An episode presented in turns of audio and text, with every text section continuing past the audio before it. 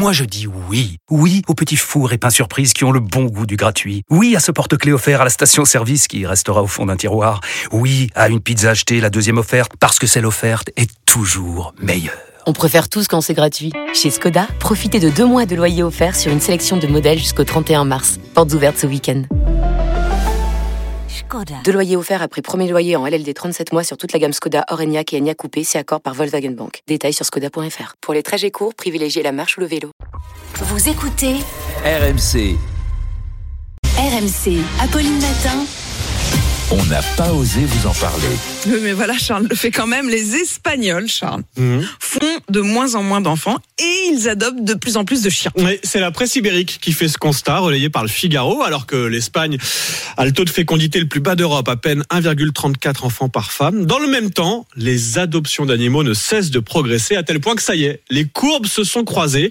En Espagne, il y a aujourd'hui 9 millions de compagnons poilus contre un peu moins de 7 millions Ça y est, d'êtres humains. les, les deux courbes se sont croisées, quoi. Ça y est. Ouais, Mm. moins de 7 millions d'êtres humains âgés de moins de 14 ans, oui, plus d'animaux de compagnie que d'enfants, en clair de moins en moins de jeunes parents, mais de plus en plus de jeunes propriétaires d'animaux. Plusieurs lois ont d'ailleurs été votées en faveur du bien-être animal ces derniers mois. Les militants se battent même désormais pour faire changer le vocabulaire. Ils ne veulent plus parler du maître d'un chien, mais de son humain. Ça serait plus égalitaire, on serait plus le maître de l'animal. Ils ne disent plus animal de compagnie, mais compagnon animal. Là aussi, c'est plus égalitaire. Sans oublier, ça, ça va intéresser Manu, les fabricants d'aliments pour ces animaux. Ah bah oui, ça- se frottent les mains des chiffres d'affaires records, des produits de plus en plus chers et sophistiqués, parce que désormais, on prend soin de son animal comme on prendrait soin de son enfant, ce qui fait dire au philosophe barcelonais Ah, vous, Victor vous citez des, vous, vous citez des philosophes barcelonais. Ouais. Donc à 6h54, Charles, Allez, sur RMC ce matin, vous avez décidé de citer un philosophe barcelonais. Oui, bon, qui est cité par le Figaro.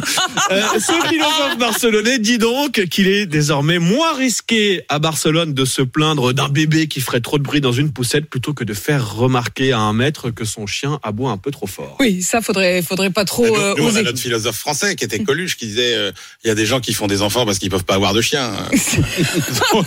donc, donc la situation progresse. Eh ben, on en est là en Espagne aujourd'hui. Après, les, les, les femmes espagnoles, soit elles bossent, soit elles ont des enfants.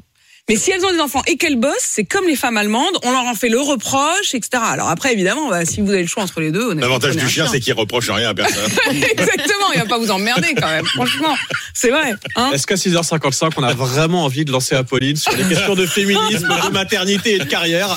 Non, je ne, non, longtemps. je, je ne dirai rien. Je suis, je suis l'ami, je suis l'ami de tous.